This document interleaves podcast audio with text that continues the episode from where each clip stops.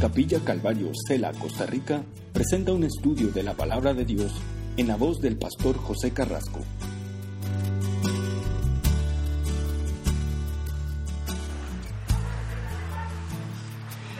Esta mañana sean todos bienvenidos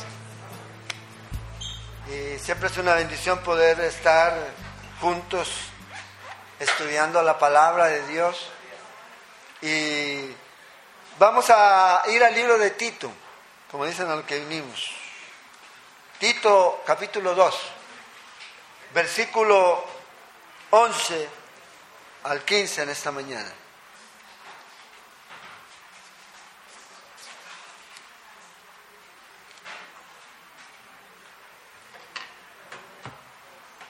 Sean bienvenidos todos una vez más y si no tienen Biblias, ahí atrás hay Ahí los servidores les levanten la mano si necesitan una Biblia y ellos les pueden alcanzar una Biblia prestada. Tito, el capítulo 2, versículos del 11 al 15. La semana pasada eh, miramos la primera parte de este capítulo del 1 al 10 y, y Pablo le estaba exhortando a Tito para que él a la vez exhortara a todos estos grupos que existían en la iglesia. Vimos ahí a los ancianos, ancianas, a, las eh, jóvenes casadas, a los jóvenes, hombre o mujer. Y todo esto era con el propósito de que ellos pudieran vivir su vida en obediencia a la palabra de Dios, porque esa es la clave. Ese es el punto. El punto es que podamos vivir nuestra vida en obediencia a la palabra de Dios. Y todos estamos en este proceso de ir aprendiendo, de ir conociendo. Y cada vez Dios nos va a ir enseñando más y más. Ahora, aquí, en esta porción que vamos a estudiar esta mañana, en el versículo 11 en adelante, especialmente del 11 al 14, Pablo va a hablar acerca de la gracia de Dios. Ahora, para que podamos entender el contexto de la gracia de Dios, es bueno primero que vamos a Efesios. Vamos a ir al libro de Efesios. No quite el dedo ahí de Tito. Y vamos a ir a Efesios, en capítulo 2 del libro de Efesios. El versículo 1 al 3. Esto es lo que vamos a mirar aquí, es lo que éramos todos nosotros. Es como eh, el paño negro, para que cuando hablemos de la gracia sea ese diamante que está sobre ese, esa tela negra y va a resaltar. Más aún, porque vamos a entender cuál es el contexto del que venimos. Porque a veces nosotros tenemos una idea de que éramos muy buenos. Tan buenos éramos que no necesitábamos que Cristo viniera. Pero Pablo tiene otra cosa que decirnos. Fíjate, el versículo 1 al 3 de Efesios 2 dice, y Él es os dio vida a vosotros cuando estabais muertos en vuestros delitos y pecados. ¿Quiénes estaban muertos en delitos y pecados? Todos, todos nosotros, en los cuales anduviste en otro tiempo, siguiendo la corriente de este mundo, conforme al príncipe de la potestad del aire, el espíritu que ahora opera en los hijos de desobediencia. Todos estábamos siguiendo esta corriente. Y lo ideal es que ahorita ya no la sigamos. Y Pablo va a hablar acerca de esto en, en Tito. Versículo 3, entre los cuales también todos nosotros vivimos en otro tiempo en los deseos de nuestra carne, haciendo la voluntad de la carne y de los pensamientos. Y éramos por naturaleza, y subraye eso, hijos de ira. Lo mismo que los demás. Todos aquellos ahorita que no tienen a Cristo en su vida son hijos de ira, no son hijos de Dios. Porque a, veces nosotros tenemos el concepto de que toda la humanidad es hijo de Dios. Juan 1 dice que Dios le dio potestad de ser llamados hijos de Dios a aquellos que creen en Cristo Jesús. Entonces, ¿quiénes son los hijos de Dios? Los que han creído en Cristo Jesús. Y de esto habla esta porción del libro de Tito. De la gracia que ha sido manifestada para salvar a todos los hombres. A todos. Todos necesitan, del de más blanco, del que se viste más blanco al que se viste más negro. Todos necesitan esta gracia, sin excepción. sin excepción. El asunto es que nosotros solamente vemos la gracia como el punto de entrada a la salvación y terminamos con eso. Pero la gracia es en la que debemos vivir, movernos. La gracia es en la cual debemos desarrollar nuestra vida. Y no solamente quedarnos en ella. El apóstol Pedro le escribe, cuando escribe su última carta en el capítulo 3 de segunda de Pedro, dice en el versículo 18 que debemos crecer en el conocimiento de Jesucristo y de su gracia. Entonces, conocemos a Cristo. Cuando más conocemos de Él, más vamos a conocer su gracia es lo que vamos a, ir conociendo y conociendo. Y nuestra vida obviamente va a cambiar. Porque la gracia es lo que hace, es transforma nuestras vidas. La gracia no es la entrada a la libertad de hacer lo que nosotros queramos, no, la gracia es la entrada para hacer la voluntad de Dios, ahora, en nuestra vida. Ser libres en Cristo Jesús para hacer su voluntad. Entonces Pablo aquí, vamos a leer versículos 11 Ahora Tito, podemos volver a Tito. En adelante, vamos a leer todo desde el 11 al 15 para el contexto aquí. Dice, porque la gracia de Dios se ha manifestado para salvación a todos los hombres. Aquí hay, eh, el apóstol Pablo le va a presentar a Tito la vida del cristiano o la vida del creyente en tres tiempos. Primero, aquí habla del pasado, versículo 11 todos nosotros hemos sido salvados por esta gracia en el pasado. Enseñando, dice, ahora está en el presente. Enseñando que renunciando a la impiedad y a los deseos mundanos, vivamos en este siglo sobria, justa y piadosamente. Y luego en el versículo 13 nos habla del futuro, aguardando la esperanza bienaventurada y la manifestación gloriosa de nuestro gran Dios y Salvador Jesucristo y nos describe, esta es una descripción, por eso a veces eh, hay algunas personas que dicen, no, no hay que enseñar teología, aquí es teología pura, lo que vamos a leer ahorita, lo que acabamos de leer más lo que viene aquí, detalla exactamente lo que Cristo hizo, es lo que vamos a ver. Y fíjate, dice, quien se dio a sí mismo por nosotros, para redimirnos de toda iniquidad y purificar para sí un pueblo propio, celoso de buenas obras. Y termina verso 15, esto habla y exhorta y reprende con toda autoridad. Nadie te menosprecie. Entonces, Pablo comienza a hablar aquí de la gracia de Dios. Y esto es uno de eh, los puntos más importantes en la vida del cristiano. Porque cuando entendemos la gracia de Dios, podemos vivir una vida plena y abundante. Pablo dijo en Efesios que todos estábamos muertos en delitos y pecados. Y el hombre ha tratado a través de la historia de formar y de crear alguna forma de poder llegar a Dios a través de obras. Entonces hay iglesias que lamentablemente lo único que hacen es imponer a la gente a hacer cosas. Haga esto, haga esto, haga esto, haga esto, haga esto. Porque si no hace esto, entonces no es salvo. Y la Biblia dice en el libro de Isaías, en el capítulo 64, que las obras que el hombre trata de hacer para llegar a Dios, para agradar a Dios, para lograr alcanzar salvación, son trapos de inmundicia. Entonces cuando alguien muestra delante de Dios esas obras, yo hago esto, yo hago aquello, Dios se ríe. Porque eso es pura inmundicia, eso no sirve.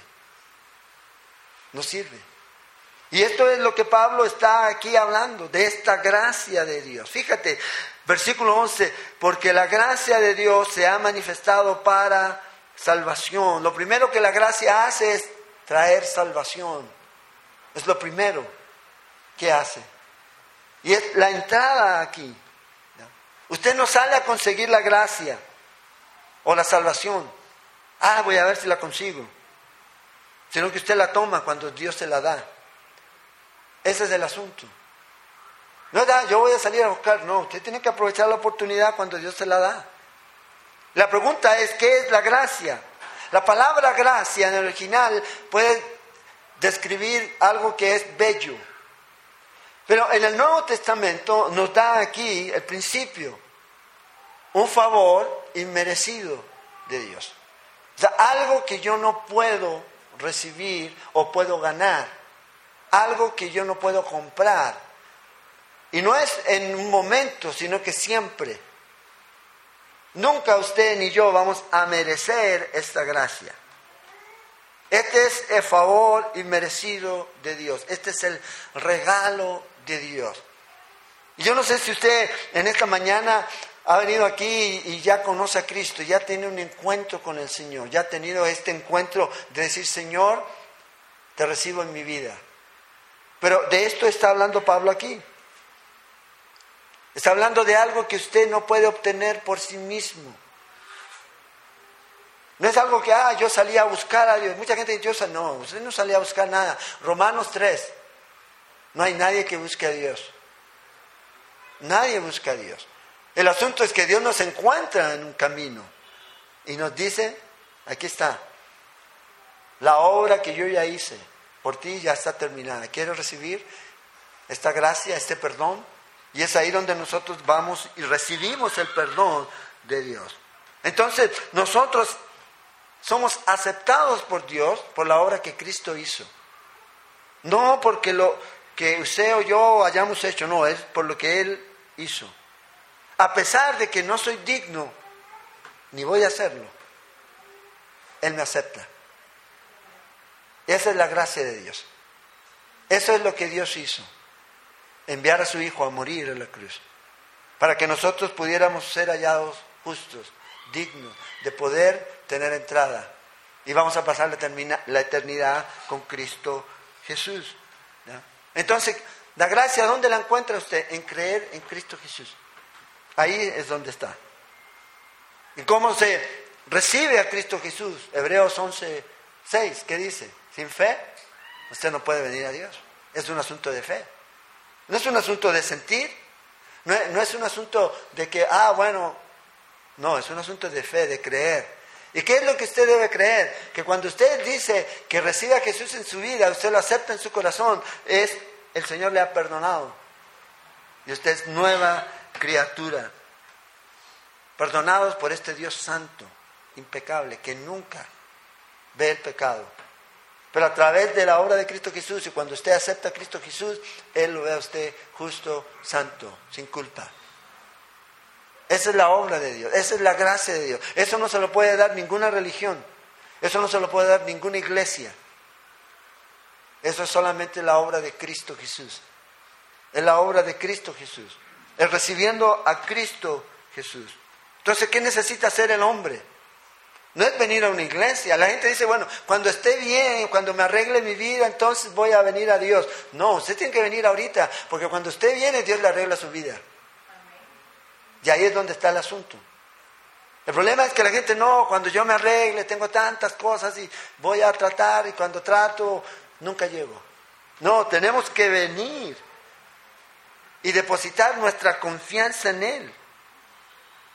Toda nuestra confianza en Él. Y todas mis acusaciones, todo lo que yo tengo o tenía en mi hoja de delincuencia, que eran hojas y hojas y hojas y hojas. No se ría porque las suyas también eran hojas y hojas y hojas y hojas. También. Pero ¿sabes lo que pasa? Que han sido borradas por completo. Es un papel en blanco ahora. Es un solo papel. Justificados por la gracia, por la obra de Cristo Jesús. Y de esto está hablando Pablo aquí. Es la base del perdón, la obra que Cristo Jesús hizo. No puede ser de otra manera. Y es de lo que Pablo está hablando aquí. Fíjese, todo lo que usted haya hecho, todo lo que yo haya hecho, pasado, presente, lo que esté viniendo y lo que vaya a venir, Dios lo perdona. Si yo me arrepentí, Dios ya lo perdonó. Y cuando yo fallo, Dios me perdona. ¿Y cuántas veces voy a seguir fallando? Mientras esté en este cuerpo, está la posibilidad de fallar una y otra vez una y otra vez. Por eso es importante que la gracia de Dios no solamente nos salve, sino que también nos ayude a crecer y a madurar. Y esta es la segunda etapa aquí. Ahora fíjate, en 2 de Corintios 5:21 dice el apóstol Pablo acerca de Jesús, al que no conoció pecado, por nosotros lo hizo pecado para que fuésemos hecho justicia de Dios en él. Eso es lo que Él hizo, pecado por nosotros, para que pudiéramos ser perdonados. Y eso es. Si usted ha aceptado a Cristo Jesús, escuche Romanos 8.1. Ninguna condenación hay para los que están en Cristo Jesús. Que nadie venga y le esté condenando por la obra que Cristo Jesús ya hizo y dijo consumada es terminada. Por lo que usted falla o eso, no. Ninguna condenación hay para los que están en Cristo Jesús. Aquellos que no viven en la carne, sino que viven en el Espíritu. En Cristo Jesús. La seguridad de la salvación está en Cristo Jesús. Yo no le puedo darle seguridad a usted si usted no está en Cristo Jesús. ¿Cómo le podemos dar seguridad a alguien que no está siguiendo a Cristo Jesús? Eso usted no lo ve en la Biblia. En Él, Efesios, si usted lee el libro de Efesios, es en Cristo, en Él. Una y otra vez, 42 veces. Es en Él. Jesús dijo, separados de mí, nada podéis hacer. Juan 15. Es en Cristo Jesús. Entonces, cuando usted está en Cristo Jesús, usted está seguro. Usted puede caminar confiado. Y a pesar de que falla, pero usted sabe y Dios conoce su corazón, que su corazón es hacia Él y usted está confiado, porque puede ir al trono de la gracia y pedir perdón y Dios lo perdona. Y todo nuevo. Esa es la gracia de Dios. No es que tenga que pasar todos los domingos al altar, arrepentirse y a, ser salvos de nuevo, no. Usted aceptó a Cristo Jesús una vez, ahora debe caminar en esa gracia. ¿Tienen que hacer penitencia no tienen que hacer penitencia? ¿Tienen que creer en Cristo Jesús? ¿Tienen que esperar el purgatorio? No, no hay purgatorio. Porque aquí Pablo nos va a enseñar que debemos aquí comenzar a vivir nuestra vida. Si no nos limpiamos ahorita, si no vivimos en obediencia a Dios, cuando usted muere va a ser muy tarde. Muy tarde. Es muy tarde saber o llegar a saber que usted está seguro cuando muere. El asunto es que usted sepa ahorita que está seguro en quién? En Cristo Jesús. Y el Espíritu de Dios da testimonio a su espíritu de que usted está en Cristo Jesús. Y usted siente esa seguridad y puede caminar confiado, confiado en el Señor. Entonces Pablo dice que la gracia fue manifestada, es como ese sol que brilla en Cristo Jesús. Cuando Cristo Jesús vino, Juan 1.29 dice, he ahí el Cordero de Dios que quita el pecado del mundo. Es Cristo Jesús caminando en esta tierra. Fue manifestado, todos lo vieron y podemos ver nosotros la obra que el Señor ha hecho. Y sigue haciendo y va a continuar haciendo, salvando. Hay gente que no cree en los milagros. ¿Sabe? El milagro más grande es la salvación. Yo por eso sí creo en los milagros. Porque al día que deje de creer en los milagros, dejo de creer en la salvación. Porque es la obra. ¿Hay algo imposible para Dios? Y la salvación es algo increíble. Si usted dice, bueno, sí, hay personas que han sido salvas, uno mismo. A lo mejor nadie le hubiera dado un peso por usted, pero hay alguien que dio su vida en la cruz por usted, para salvarlo. Y eso es lo que hace la diferencia. Esa es la gracia de Dios. Esa es la gracia de Dios. Y todavía está vigente y necesitamos verla brillar en Cristo. Entonces la gente necesita conocer de Cristo Jesús, es lo que necesita. Ahora, la pregunta aquí es, ¿significa esto que yo al recibir la gracia y ser salvo ahora, ¿Puedo seguir viviendo como antes? La respuesta es no. ¿Qué me enseña la gracia de Dios? Y Pablo va a hablar ahora, versículos 12 al 13, va a hablar acerca de esto. Cada creyente, cada hermano, hermana que conoce sinceramente a Cristo Jesús, lo reconoce como su Señor y conoce y comienza a comprender la gracia de Dios, no va a querer vivir en pecado es lo que produce la gracia de Dios. Y fíjate lo que hace aquí. Lo segundo que la gracia hace es enseñarnos. Nos enseña la gracia de Dios. Fíjate, enseñándonos que La palabra enseñando aquí es la palabra disciplinar. Y es como la que usted usa o debiera usar o debiera haber usado para sus hijos. Si no la, es bueno que la use. ¿Y qué implica eso? Corrección, aliento, enseñanza. Enseñanza. De chiquitito. De chiquitito, ellos son pecadores, de chiquitito. Entonces tiene que enseñarles. Y la palabra aquí es esta. Y tiene la idea de que la gracia es como un maestro que nos enseña. ¿Y qué es lo que nos va a enseñar la gracia de Dios? Es a vivir de una manera y dejar de vivir de otra. Es lo que nos enseña. Y ese es el poder de Dios, no es el poder mío.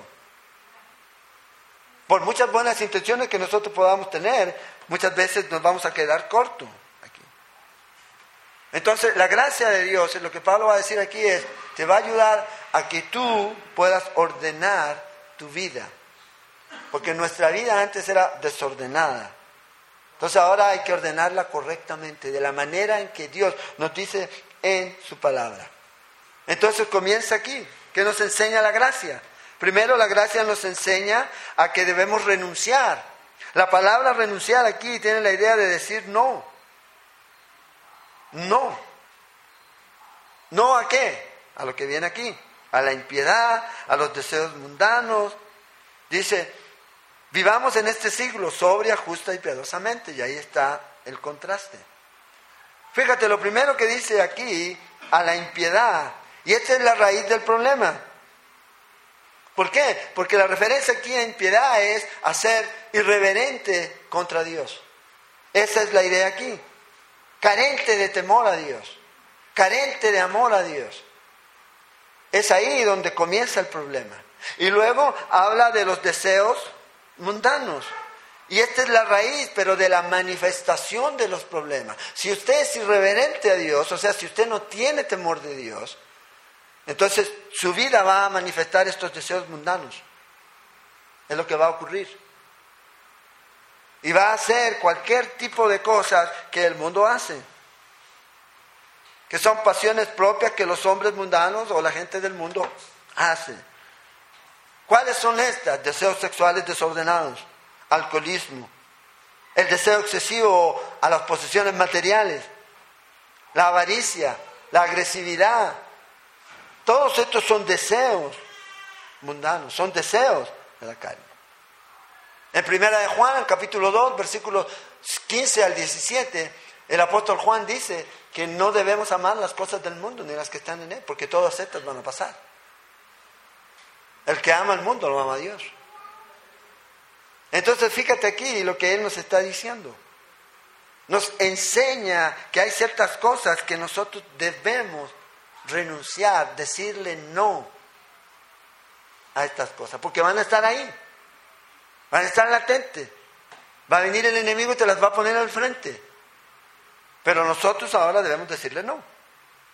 A todos estos deseos desordenados, a todos estos placeres, o poder, o posesiones desordenadas, que la carne, esta carne, la carne del pastor hasta la carne del hermano que está comenzando en Cristo, puede salir. Porque esta carne es carne, no es espiritual. Si yo me alejo de estar en la palabra, en oración, compañerismo, comunión, compartiendo unos con otros, es más fácil que mi carne se rebote y se baje de la cruz a diario. Por eso Pablo dice en Romanos 6, que debemos qué? Crucificar la carne. Considerados muertos al pecado. ¿Qué quiere decir? Usted debe, cada día estoy muerto al pecado, ya no vivo para el pecado, ya no vivo para mis deseos, ya vivo para Cristo, para Él. Y esto es algo que yo debo hacer diario, a diario. Porque usted sale afuera y el enemigo está ahí esperando. La tentación está esperando. Siempre va a estar ahí. Y a veces nosotros mismos somos de tropiezo para otros. Y debemos tener cuidado en eso. No permitir que Satanás nos use. Eso no quiere decir que usted está poseído por Satanás, pero usted puede escuchar. la voz de ñaña y hacer eso. Hacer tropezar a alguien. Y esa es la lucha que nosotros necesitamos entender y la gracia nos ayuda a nosotros a dejar este tipo de cosas. Fíjate, no solo a evitarlas, hermano. La palabra es renunciar. Renunciar, no. Entonces, si hay ciertas cosas que tú estás haciendo, que ves que te están alejando de tu relación con Dios, entonces termínalas. ¿Para qué las tienes? ¿Para qué mantienes cosas todavía en tu casa que te hacen pecar?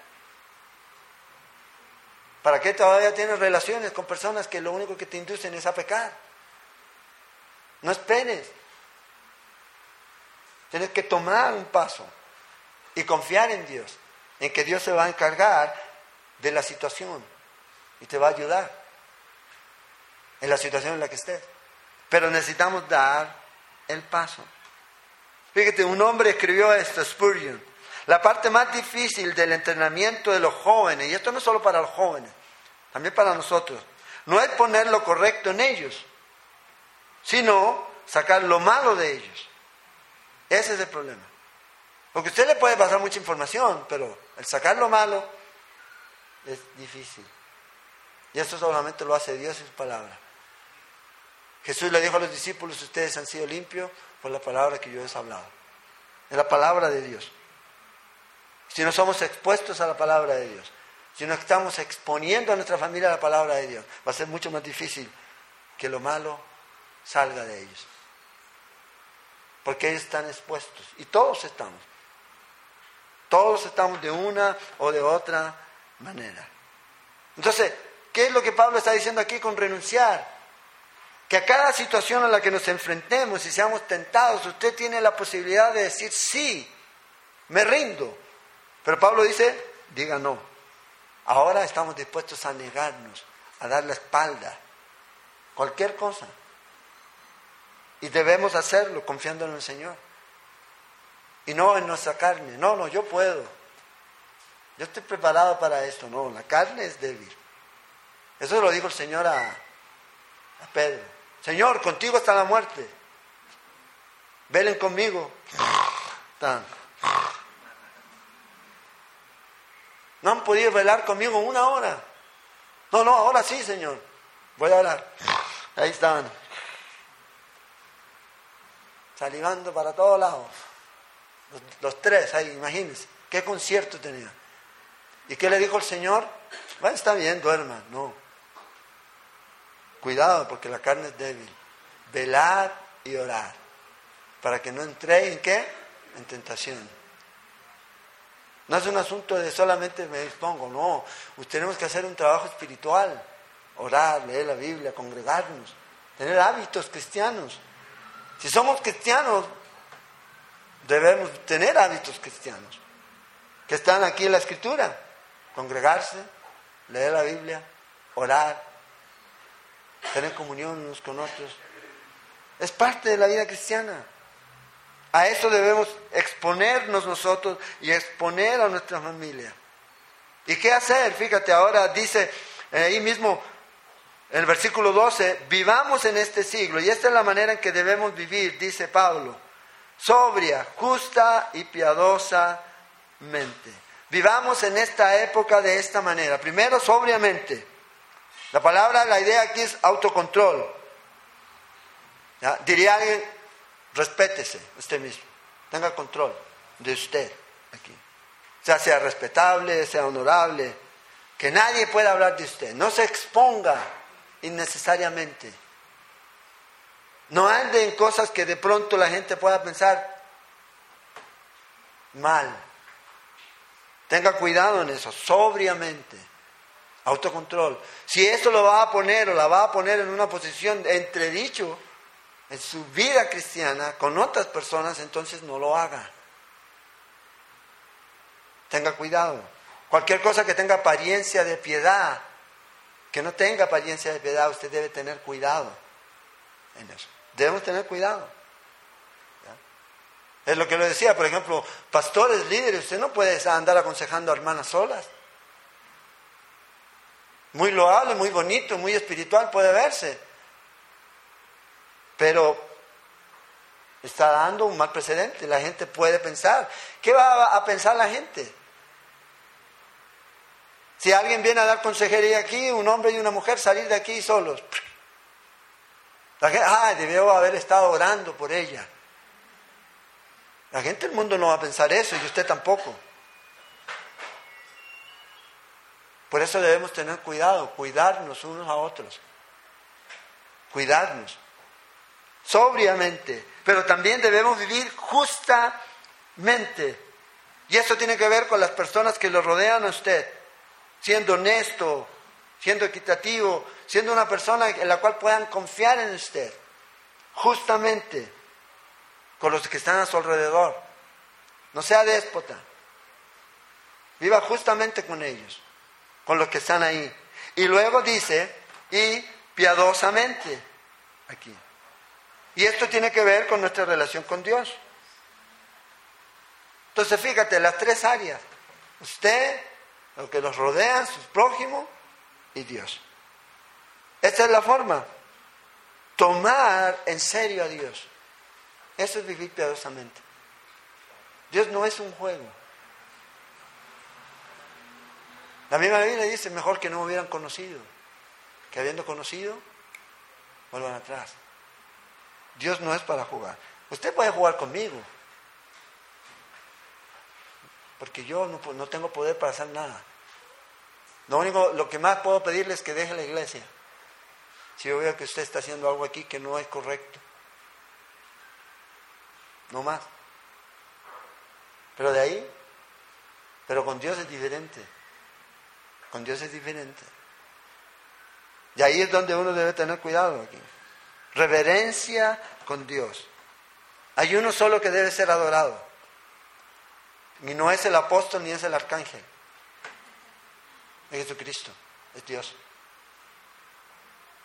Es el único. Eso es vivir piadosamente, sabiendo quién es Dios que es el único al que hay que adorar.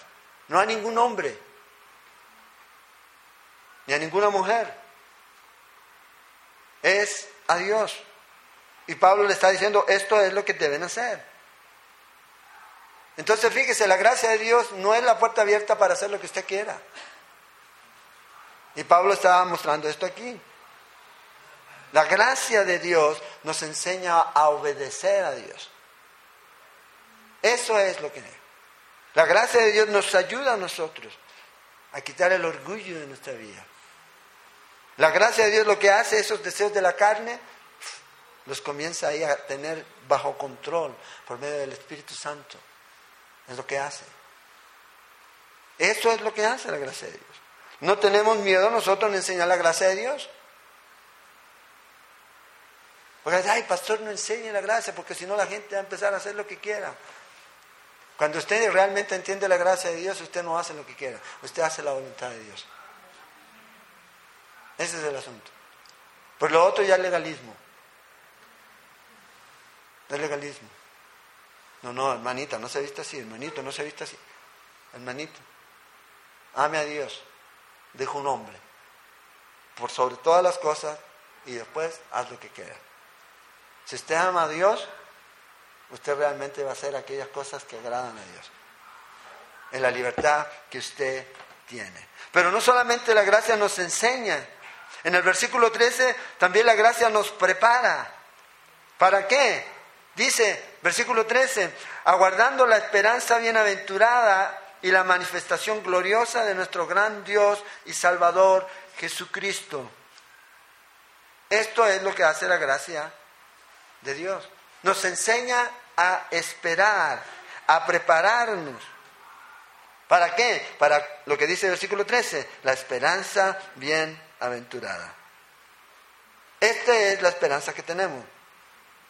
Ahora, la esperanza que usted tiene no es solamente un deseo, hermanos.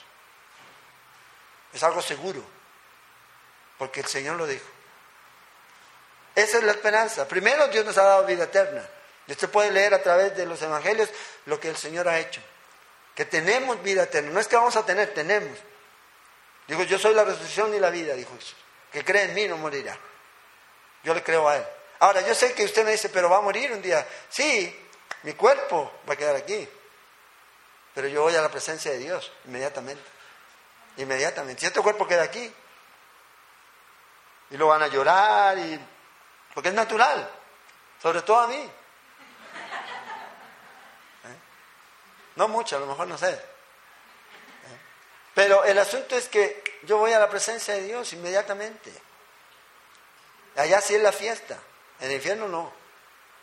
La gente dice, no, si en el infierno es una pura parranda. Ahí. Van a estar las mejores bandas de, de rock, sí, quemándose. Van a estar. Y ya no van a ser así. Ya no van a ser así. Van a estar por la eternidad. ¿Entendemos la eternidad? No la entendemos porque somos finitos. Pero imagínense un tiempo, un tiempo, un tiempo.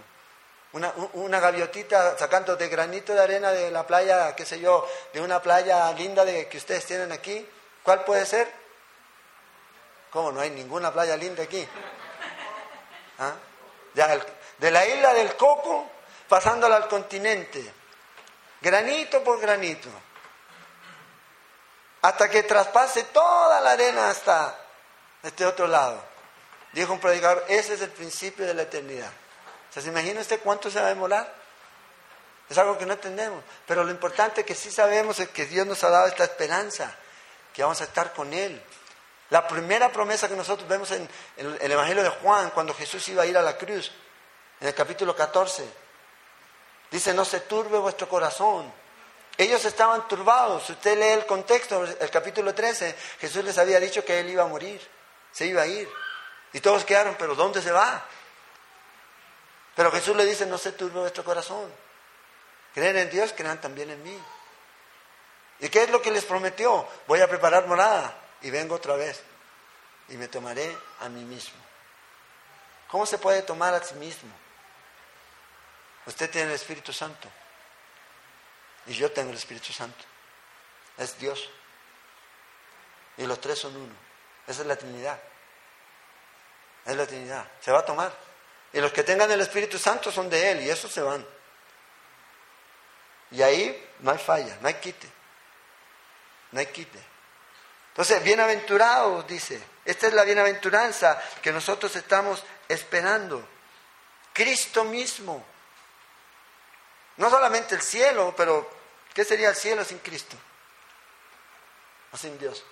Es a Él al que queremos ver. Y esa es la esperanza que tenemos. Fíjate, la palabra aquí, aguardando, indica que es un tiempo en el cual usted está constantemente pensando, está en un tiempo presente. Indica que usted está con esa actitud que lo va a caracterizar siempre. ¿Cuál es? Hoy puede ser. Hoy puede venir. Pero nosotros a veces caminamos con esa actitud que lo va a caracterizar siempre. ¿Cuál es? Hoy puede ser hoy puede venir. Pero nosotros a veces caminamos en la vida y no pensamos en esto. ¿Cuántos nos levantamos en la mañana y dijimos, hoy puede ser el día, hoy puede venir? Pero esa es la actitud que dice Pablo que debemos tener, como si fuéramos la última generación. Y si usted fuera la última generación, ¿qué es lo que haría? Si usted supiera y yo supiera que el Señor va a venir dentro de una semana, ¿qué haría? ¿Cuál sería nuestra actitud? Una de las cosas que por fijo sabemos es que el Señor no nos dijo cuándo iba a venir, pero dijo que sí iba a venir. Y la razón es lo que dice Primera de Juan, capítulo 1, 2, o capítulo 3, versículo 2, perdón, de Primera de Juan. Esto ocurre cuando usted sabe y está esperando la venida del Señor. Amados, ahora somos hijos de Dios. Aún no se ha manifestado lo que hemos de ser, pero sabemos que cuando Él se manifieste, seremos semejantes a Él, porque le veremos tal como Él es. Y luego dice el versículo 3, y todo aquel que tiene esta esperanza en Él, se purifica a sí mismo, así como Él es puro. La esperanza es una esperanza purificadora. Si usted tiene a Cristo Jesús y lo está esperando, eso va a llevarlo a usted a vivir una vida piadosa, una vida que agrada a Dios. ¿Cómo va a afectar esta esperanza que nosotros tenemos esta semana? Piensen en eso. Sabiendo que el Señor viene, ¿cómo nos va a afectar en nuestro carácter, en nuestra forma, en nuestro trato, en nuestra prioridad? ¿Cómo nos afectaría? Eso es algo que debemos pensar. La gente hoy día está muy preocupada de, de muchas cosas, pero no está esperando al Señor. No está esperando al Señor. La iglesia que no espera al Señor es la iglesia que no se santifica. La iglesia que no se purifica. Están pensando que van a quedarse mucho, mucho, mucho tiempo. Siempre debe ser el deseo de nosotros como pastores que todos los que están en la congregación estén con uno del cielo. Ese es el deseo. Sabemos que no va a ser así. Pero no tiene que ser así. Usted puede tomar la decisión. Usted puede tomar la decisión de recibir al Señor, de arrepentirse y de parar de pecar. Es la esperanza que tenemos, dice la manifestación gloriosa de nuestro gran Dios y Salvador Jesucristo. Cristo Jesús es Dios. Y aquí está la declaración. La palabra gran, aquí en el original es mega, en rango. El gran Dios en rango, no hay otro. ¿Y quién es? Cristo Jesús. Los testigos de Jehová dicen que Cristo no es Dios. Aquí tenemos este pasaje, Juan 1.1, también nos enseña eso. Primera Juan 5.20 nos enseña que Jesús es Dios. Y nosotros podemos ver eso por medio de las escrituras. Juan 20, 28. Y usted puede mirar y mirar y va a encontrar pasajes. En Juan, 5, 50, en Juan 8, 58. Jesús es Dios. Entonces esta es una declaración de la deidad de Cristo Jesús. La gracia nos purifica, nos enseña, nos tiene alerta y, aquí es donde nosotros debemos, versículo 14, pararnos, fíjese, en Cristo Jesús. Esto es lo que Él hizo. Quien se dio a sí mismo es de Dios y Señor nuestro Salvador, Cristo Jesús. Quien se dio a sí mismo por nosotros, para redimirnos de toda iniquidad y purificar para sí un pueblo propio celoso de buenas obras. Todo este verso y cada palabra que está aquí describe el sacrificio de Cristo Jesús. Mira, nota aquí tres cosas. Primero dice aquí que se dio. Es voluntario. Jesús no fue obligado a venir. El Padre lo envió, pero él también dijo, yo voy. Es voluntario. Filipenses 2, 5 al 9 dice que él se despojó y vino. Y vino. Y se humilló hasta los humos. ¿Y cuál fue lo sumo? Dice hasta muerte, muerte de cruz. Es lo que él hizo, él se dio. No solo se dio, sino que dice, se dio a sí mismo. O sea, Jesús dio todo lo que podía dar. ¿Qué es todo lo que podía dar? Su vida. Hasta la muerte. Es su vida. Y eso es lo que Dios nos pide a nosotros. Dios no nos pide su billetera, Dios no le pide a usted su carro, Dios no le pide a usted su casa ni su ropa, Dios le pide su corazón. Eso es lo que le pide. No le pide otra cosa. Pero el enfoque hoy día es lo material. No, Dios quiere tu corazón. Cuando tú le entregas tu corazón, si lo haces como a sí mismo, como a entregarte todo, entonces tú le entregas todo. Nadie te tiene que coaccionar a nada. Ni te tiene que engañar, ni hacer cuentos para nada. Porque es tú y Dios, tú y Dios. Se dio a sí mismo todo por completo. ¿Y por qué se dio? Dice aquí, por nosotros. Por nosotros. El sustituto perfecto. Corintios, 2 Corintios 5, 21. Se hizo pecado por nosotros. Cristo Jesús. Eso es lo que Él hizo. Entonces, todo esto se refiere a qué? A la muerte de Cristo Jesús.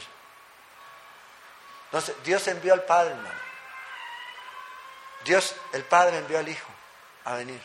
Y Él vino gustosamente a morir. ¿Para qué? Tres cosas más. Fíjate, para redimirnos, comprar otra vez, redimirnos de la esclavitud del pecado. Ya no tenemos que vivir bajo el pecado. Ya podemos decir no. Antes no podíamos decir no. Ahora tenemos la opción de decir no al pecado. No a las tentaciones. Dar vuelta. Y esto es lo que Él hizo. Nos dio esta libertad de la esclavitud del pecado. ¿Para qué? Para que vivamos para Él. Y ahí está, como diría Cantinfla, el detalle. Porque nosotros pensamos que Él nos compró para que vivamos para nosotros. No, es para que vivamos para Él. Es para Él. Él es el único que realmente merece por el cual tú vivir. Yo, ay, pero mi esposo sí, está bien. Pero Él no murió por ti en la cruz. Él no es Dios que se humilló y vino aquí a este mundo. Y murió en una cruz. Horrenda muerte de cruz por nosotros. Él es el que yo necesito. Si mi esposo está conmigo, mi esposa está conmigo, gloria a Dios. Pero si yo pienso que alguien de mi familia se va, ay, yo no puedo vivir, hey, perspectiva. No voy a poder vivir sin un hombre. Ay, no voy a poder vivir sin una mujer. No. Si tú tienes a Cristo, estás completo. ¿Es una verdad o no es una verdad? Y tú la tienes que vivir. Y eso se hace tener la perspectiva de que tú sigues a Cristo. ¿Amas a la persona que tienes al lado? Sí, claro que la ama. Claro que la ama. Pero entiendes que esa persona, si no tiene a Cristo Jesús, uy, pues esta es la vida difícil. Difícil. Y no es tu cruz. Ah, es que me tocó cargar con esta cruz. Ey, no, güey. No es tu cruz. No es tu cruz. Tu cruz es morir tú. Ese es. Negarte a ti mismo. Cada día. Morir. Y ahí es donde el cristianismo hace la diferencia. Hace un giro en donde todos quedan así como, bueno, ¿y eso hay que hacer? Sí, es. Pero Cristo ya lo hizo. Él nos compró para que le sirvamos, para que vivamos para Él. Tú debes amar, pero si tú amas más a alguien que a Dios, entonces tú eres idólatra. Y no te estás arrodillando ante un altar ni ante una gruta, sino que te estás arrodillando ante alguien. Si tú amas algo más que a Dios, tú te estás volviendo un idólatra. Si tú pasas tiempo, inviertes tiempo con tu carro, a los que tienen, o, en cosas, ya, en esta la playa, el televisor de ¿cuántas pulgadas? 200 pulgadas, el deseo de mi corazón, no, mentira. Pero si usted pasa ahí y lo limpia, y lo ve, y el control, y. Precioso. ¿Ah? Igual que Gollum. Se van a quemar. Lo más importante es Cristo. Usted como líder de su hogar, como líder, como esposo, debe llegar a su familia a Cristo. Usted debe ser el ejemplo. Usted es el ejemplo. El líder, el esposo es el líder.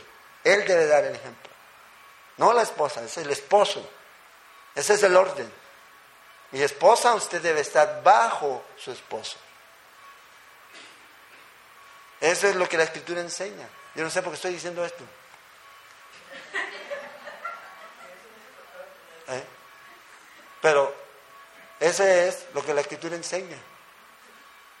Y si usted va a seguir a su esposa o va a seguir a su esposo y no va a seguir a Cristo Jesús, entonces va a tener problemas.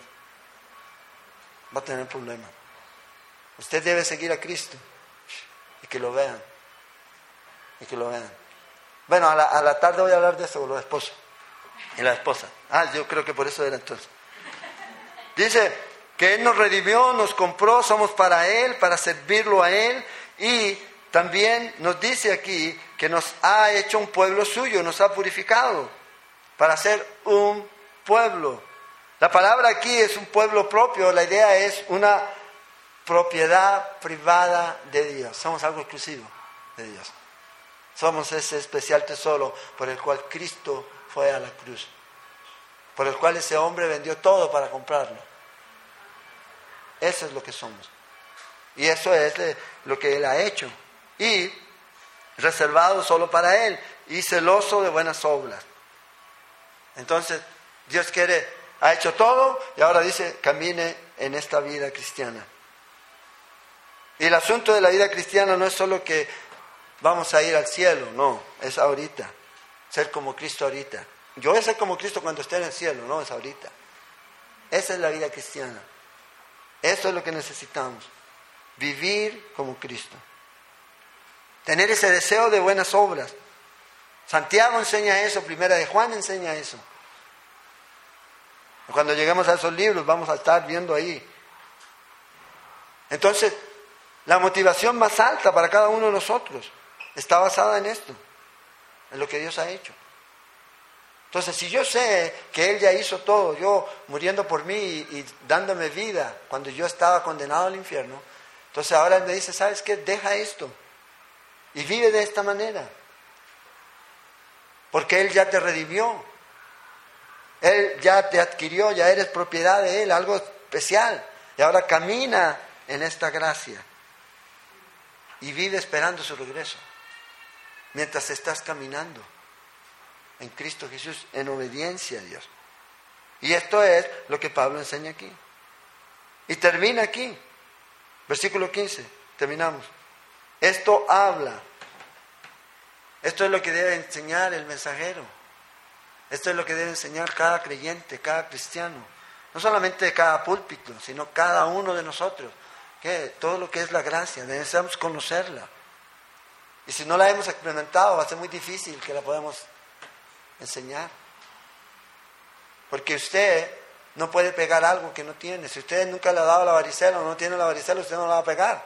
La necesita pegar, necesita tenerla. Es lo mismo. Si no tenemos a Cristo y no tenemos la gracia de Dios, va a ser muy difícil que se la pueda dar a otro. Religiosidad le puede traspasar lo que quiera. Todo lo que quiera. Pero la verdadera libertad, la verdadera obra que Cristo ha hecho, es algo que debemos conocer, experimentar y enseñar a otros. Dice, esto habla y usa aquí tres imperativos que están hablando de, o la idea de que debe ser algo constante. Exhorta, reprende con autoridad. Entonces, habla, exhorta, reprende. No pares de hablar, no pares de exhortar, no pares de reprender. Esto es lo que debe hacer. Ahora, ¿cómo lo hace uno? Uno lo va a reprender. te voy a reprender, venga para reprenderlo. Enseña la Biblia. Pero no use la Biblia para reprender. Enseña la Biblia. Cuando usted enseña la Biblia, verso por verso, libro por libro, capítulo por capítulo, ¿qué va haciendo? Va permitiendo que el Espíritu Santo vaya haciendo la obra en la vida de la gente. ¿Por qué? Porque hoy día vamos a hablar del tema tal. Ah, ya sé, va a hablar de eso porque fin de mes. Hay que pagar el alquiler. Ah, vamos a hablar del tema de los chismes. Ah, ya saben, hay chismes. Entonces toda la gente, la gente no, no, no recibe una enseñanza como espontánea, de que viene de un seguimiento lógico, de una enseñanza, de una lectura bíblica. Por eso Pablo dice, enseñen todo el consejo de Dios. Las iglesias pueden enseñar en temas. El problema es cuando yo enseño en tema, yo puedo correr el riesgo de desbalancearme y comenzar solamente a enseñar lo que yo creo o lo que a mí me gusta o lo que yo necesito. Pero cuando usted enseña todo el consejo de Dios, porque acuérdese, cuando estudiamos Timoteo, Pablo dijo a Timoteo, toda la escritura es útil Toda la escritura, el Antiguo Testamento. Son muy pocas iglesias que hoy enseñan el Antiguo Testamento libro por libro, verso por verso. Si al caso tomarán el pasaje de Josué, de Génesis, un pasaje, Éxodo, la salida de Egipto.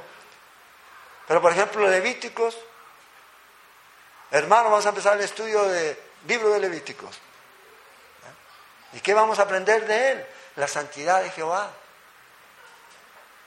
Y lo comparamos con el libro de Hebreos. Todo el consejo de Dios. Todo el consejo de Dios.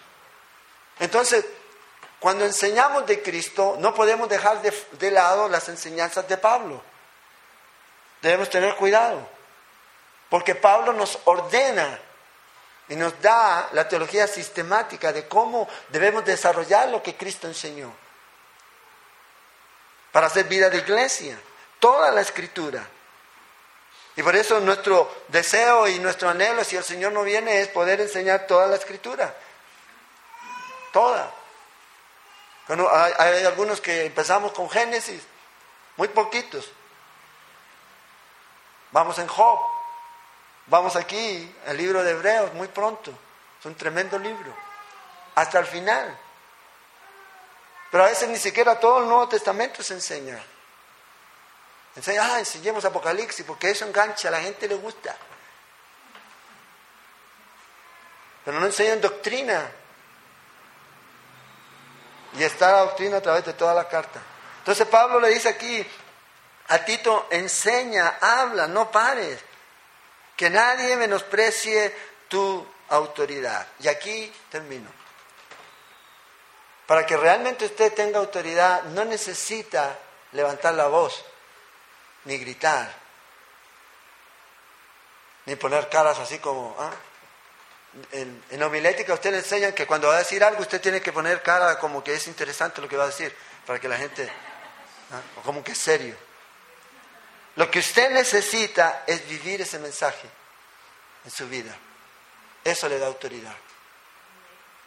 Si usted no vive ese mensaje, no tiene autoridad, es pura letra muerta. Y Dios puede, sí, Dios se puede glorificar, pero no hay autoridad. Si usted quiere que nadie lo menosprecie, viva lo que enseña. Viva lo que cree. Eso no quiere decir que se van a burlar de usted ni nada de eso, pero usted está siendo consecuente. Enseñando y viviendo. La autoridad del ministro, fíjese, descansa en la naturaleza de su mensaje. Él no está sobre la verdad, sino la verdad sobre él. No es el hombre inspirado, es la palabra inspirada. Ya no hay hombres inspirados. Sí, pueden haber músicos inspirados que inspiren una canción. Enseñanza, doctrina, nada. Ya lo tenemos todo aquí, en las escrituras. Y la verdad está sobre el que está aquí, sobre el hombre. Es la palabra de Dios. Entonces, esta es la manera en que nosotros necesitamos vivir. Si somos diferentes al mundo, usted y yo, no vamos a ser diferentes al mundo en la forma en que, en la forma en que nos vestimos. Vamos a ser diferentes al mundo en la forma en que vivimos. Eso es lo que nos hace diferentes. Eso es lo que hace cambio ahí. Es ahí donde se ve la diferencia en el estilo de vida que tenemos. No como visto y como les dije, no en las camisetas One Way y Jesús y y, ah, ministerio no sé cuánto, y, y todo eso, no, es como usted vive. Eso es lo que hace la diferencia. Y eso es lo que el Señor nos está pidiendo. Eso es lo que el Señor que nos está pidiendo. Que nuestro estilo de vida sea diferente. No podemos vivir el mismo estilo que vive el mundo. Tiene que haber una diferencia. El problema es que a veces nos queremos parecer demasiado al mundo demasiado. Ah, es que con eso los atraemos. Se le engancha. Hay que hacer una diferencia. ¿Ya? Y no es una diferencia en el que mejor yo, peor tú. No, usted vive como Cristo. Y va a haber una diferencia. Y usted va a tener algo que esa gente quiere tener. Y no es su forma de vestir, es lo que tiene en su corazón. Es Cristo Jesús. Y eso es lo que ellos necesitan ver. Más de Cristo, menos de nosotros. Menos de nosotros. No promocionamos una iglesia, promocionamos a Cristo. Porque en el cielo no van a haber denominaciones. Va a haber un cuerpo, una iglesia que fue comprada con la sangre preciosa de nuestro Señor Jesucristo. Y todos los que estamos aquí, si usted ha recibido a Cristo Jesús, somos parte de ese cuerpo. Y vamos a estar en la eternidad con Cristo. ¿Lo cree? Yo lo creo. Vamos a orar. Señor, gracias te damos por este tiempo. Gracias, Señor, por, la bendición que tú nos has dado de salvarnos. Gracias por perdonar nuestros pecados, Señor. Te agradecemos porque nos enseñas que si no hubiera sido por ti, Señor, todos estábamos condenados a la ira de Dios. Pero ahora tenemos esa vida eterna al creer y al aceptar a Cristo Jesús, su obra redentora terminada, su muerte y resurrección en nuestra vida. Tenemos vida eterna y seguridad y confianza. Y tenemos, Señor, el poder para vivir esta vida en obediencia. Ese poder, Señor, que viene de tu Espíritu Santo. Porque esto no es con nuestras armaduras, no es con nuestras fuerzas, sino que es con tu Espíritu. Es con tu poder y con tu armadura, Señor de que podemos vivir esta vida y ser victoriosos, más que vencedores. Señor, gracias te damos. Gracias, Señor, por morir por nosotros, Señor.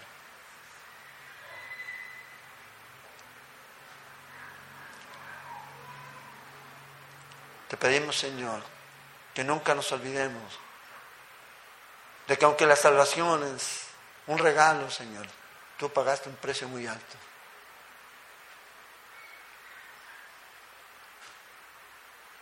Y que aprovechemos, Señor, cada tiempo, cada minuto, cada día que nos queda en esta tierra, de poder dar lo que de gracia hemos recibido a aquellos que estén, Señor, a nuestro lado.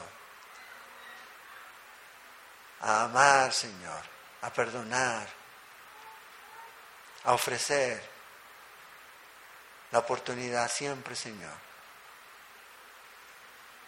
de esa vida eterna que tú nos das en Cristo Jesús. Ayúdanos, Señor. Danos esa pasión por esas personas que no te conocen. Y danos también esa pasión por instruir a los que te conocen, para que crezcan más y más en tu gracia y en el conocimiento de nuestro Señor Jesucristo. Oramos, Señor, en esta mañana y, Señor, si en esta mañana hay alguien que no te conoce, que tú, Señor, que tu Espíritu Santo, que tu palabra traiga convicción a su corazón. Y si hay alguien que en esta mañana quiere aceptar a Jesús, donde está ahí puede levantar su mano, todos nosotros estamos orando. Y si tú quieres recibir a Cristo Jesús en tu vida, nunca has hecho y nunca has experimentado la gracia de Dios, tu vida y quieres decir, ¿sabes qué es? Yo lo necesito. Puedes hacerlo en esta mañana, puedes levantar tu mano donde estás y nosotros vamos a hablar por ti. Si hay alguien aquí que quiere ofrecer esta oportunidad para que recibas a Jesús en tu corazón, en una forma real y genuina, y, y es el tiempo y es la oportunidad que Dios te da.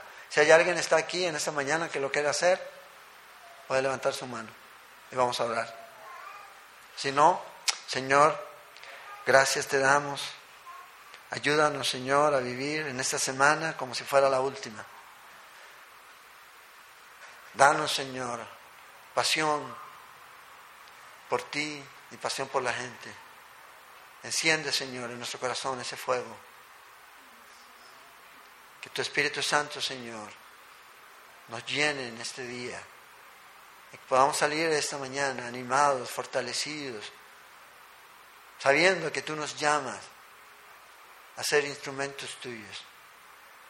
Úsanos, Señor, a cada uno con los dones y talentos, Señor, que tú les has dado. Úsales en esta semana, Señor. Y guárdanos y por sobre todas las cosas, Señor, líbranos de pecar.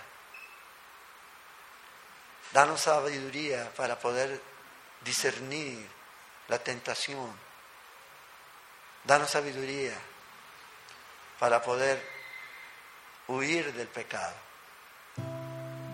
Ayúdanos, Señor, a pasar tiempo contigo en esta semana, Señor.